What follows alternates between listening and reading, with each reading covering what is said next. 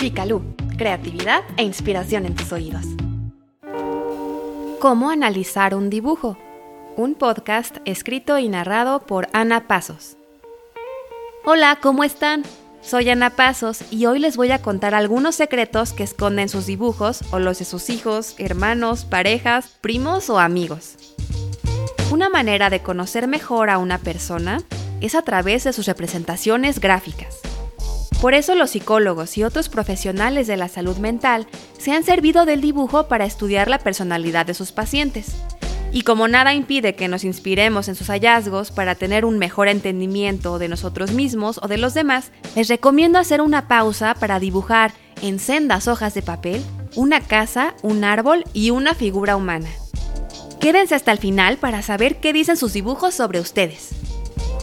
Es importante mencionar que mi principal fuente de investigación para este episodio fue el libro Test Proyectivos Gráficos, Psicometría y Psicodiagnóstico de Emanuel F. Hammer. Una lectura muy recomendable para quienes quieran ahondar más en el tema después de escuchar lo que tengo que contarles. ¿Ya tienen sus dibujos listos? Entonces entremos en materia. Pocas cosas son tan reveladoras como un dibujo. El pedazo de papel transformado por la acción del lápiz constituye una ventana hacia nuestro mundo interior. Cada trazo habla de un anhelo secreto, de una vieja herida o de aquello que en verdad pensamos sobre nosotros mismos. No importa si la línea plasmada avanza con determinación, atrevida y desafiante, o si titubea en cada movimiento. Aunque tratemos de impedirlo, esta irá develando los senderos de un mapa que conduce a las profundidades de nuestro ser. Freud decía que el arte se ha convertido en la vía regia para llegar al inconsciente. Y tenía razón. Toda obra artística se encuentra impregnada por la personalidad de su autor, sin importar lo mucho que éste se haya esforzado por ocultar sus trapitos sucios. Así, por ejemplo, el nerviosismo en las pinceladas de Vincent van Gogh, el aire de distraída superioridad en los rostros creados por Leonardo da Vinci y la paleta de colores de Mark Rothko, que va oscureciéndose al ritmo de su depresión, hablan de la vida psíquica de estos artistas con gran honestidad. Y no tienen escapatoria. El mundo inconsciente siempre se manifiesta en las representaciones gráficas. Con dicha idea en mente, varios psicólogos clínicos como Karen McCover y John N. Buck han desarrollado test de personalidad que se fundamentan en el dibujo de objetos con una poderosa carga simbólica. La consigna puede consistir en dibujar una persona, una casa, un árbol, un animal, a la familia o a un ser humano bajo la lluvia. Las imágenes resultantes, aunadas a la información obtenida durante la terapia y a través de otros test, permitirán al psicólogo esbozar una clara imagen de la personalidad y del estado de ánimo del examinado. Sin embargo, quienes no contamos con la formación adecuada, solo podemos aspirar a conocer algunas generalidades sobre el lenguaje oculto en los dibujos, con la esperanza de revelar uno que otro secreto sobre nuestra forma de ser. Para empezar, hay que reconocer ciertos elementos que deben tomarse en cuenta al hacer la interpretación. El tamaño del dibujo habla de la autoestima de su autor las figuras muy pequeñas corresponden a personas tímidas o con sentimientos de inadecuación. Y los dibujos que parecen presionar los bordes de la hoja como si el espacio fuera insuficiente, por lo general pertenecen a quienes se sienten abrumados por el mundo o tienen fantasías de omnipotencia. La presión del lápiz sobre el papel es un indicador del nivel energético. Una línea débil y casi imperceptible podría hablar de un estado depresivo, y si esta parece fuertemente marcada, revela un alto nivel de tensión. El trazo en los dibujos de las personas con un buen ajuste emocional se caracteriza por ser fluido y controlado. En cambio, quienes son más bien inseguros plasman líneas quebradas, vacilantes o que aparentan continuidad solo porque fueron reforzadas varias veces. Aquí cabe mencionar un detalle curioso. Las líneas dentadas reflejan hostilidad, lo mismo que las formas puntiagudas que amenazan con lastimar a cualquiera que ose acercarse demasiado.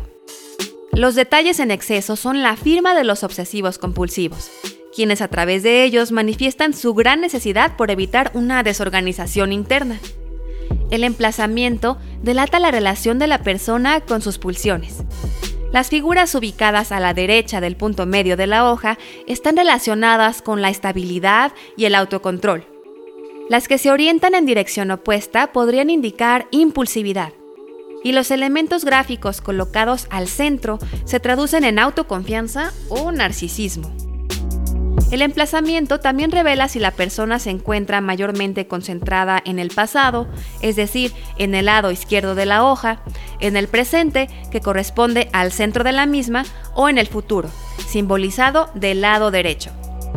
Y es importante considerar que los dibujos, al ser ventanas de nuestro mundo inconsciente, se encontrarán colmados de símbolos. Quienes se hayan tomado el tiempo de dibujar, prepárense para hacer algunos descubrimientos. El test de la casa, el árbol y la persona, conocido como HTP por sus siglas en inglés, House Tree Person, es uno de los más utilizados en los consultorios psicológicos porque permite observar la imagen que la persona tiene de sí misma y de su ambiente. La casa es un símbolo de la vida hogareña, por lo que en ella se encontrará escrita la historia del individuo y sus relaciones familiares. El árbol refleja los sentimientos más profundos e inconscientes, y en la figura humana se proyectan los aspectos más conscientes sobre la autoimagen de quien dibuja. En cada una de estas imágenes deberemos analizar el tamaño de las figuras, la presión ejercida sobre el papel, las características del trazo, los detalles y el emplazamiento de los conceptos gráficos, pero también será necesario interpretar los elementos simbólicos que vayamos encontrando a nuestro paso. Aunque los símbolos tienen un significado distinto para cada quien, gracias al folclore, los mitos, el arte y la cultura popular, también existen significados universales para ellos, como los siguientes. En la casa, el techo representa la tapa del pensamiento y el mundo de la fantasía. Entonces, un techo demasiado grande podría significar que la persona es muy fantasiosa y si este se encuentra reforzado por una fuerte presión en las líneas que está intentando mantener la fantasía bajo control. La puerta simboliza la relación del individuo con su ambiente, de modo que si en ella aparecen cerraduras o bisagras, es casi seguro que éste siente desconfianza de quienes lo rodean. Las ventanas también representan la interacción con el entorno, así que es importante observar sus detalles, como la presencia de cortinas, balcones y marcos.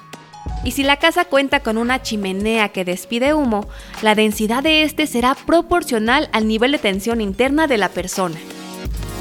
En el caso del árbol, el tronco representa la sensación de fortaleza interna que se tiene, por lo que habremos de analizar si este es grueso, de complexión media o más bien raquítico. La excesiva preocupación por mantener el contacto con la realidad suele manifestarse a través de raíces muy carnosas y profundas.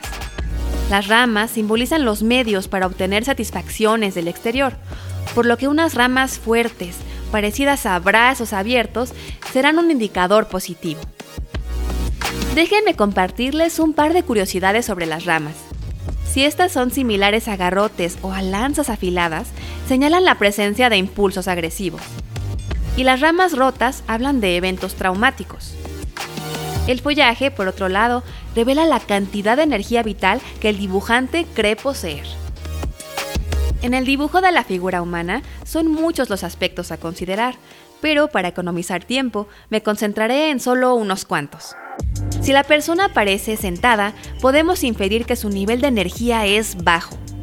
Las manos formando puños son símbolo de ira contenida, y si estas son demasiado pequeñas, hablan de un sentimiento de inutilidad. El mentón anguloso es un estereotipo de fuerza y determinación. Los ojos grandes como platos suelen relacionarse con paranoia y un cuello largo representa dificultad para controlar los impulsos. También hay que prestar atención a las cabelleras muy abundantes relacionadas con el poder y la seducción, y a las barbas tupidas, que al igual que las narices excesivamente grandes, hablan de una necesidad del dibujante por reforzar su autoconcepto de virilidad. Todo lo explicado en este episodio es comparable a unos trazos sintéticos apenas esbozados de un tema increíblemente vasto y apasionante. Los test proyectivos gráficos, al igual que el arte, demuestran que sin importar cuánto nos esforcemos, nunca terminaremos de comprender el universo que constituye cada ser humano. Y más aún, ni siquiera podemos aspirar a conocer la totalidad de nuestro propio mundo interior, aunque no por ello debemos dejar de buscar herramientas para lograrlo, como el dibujo.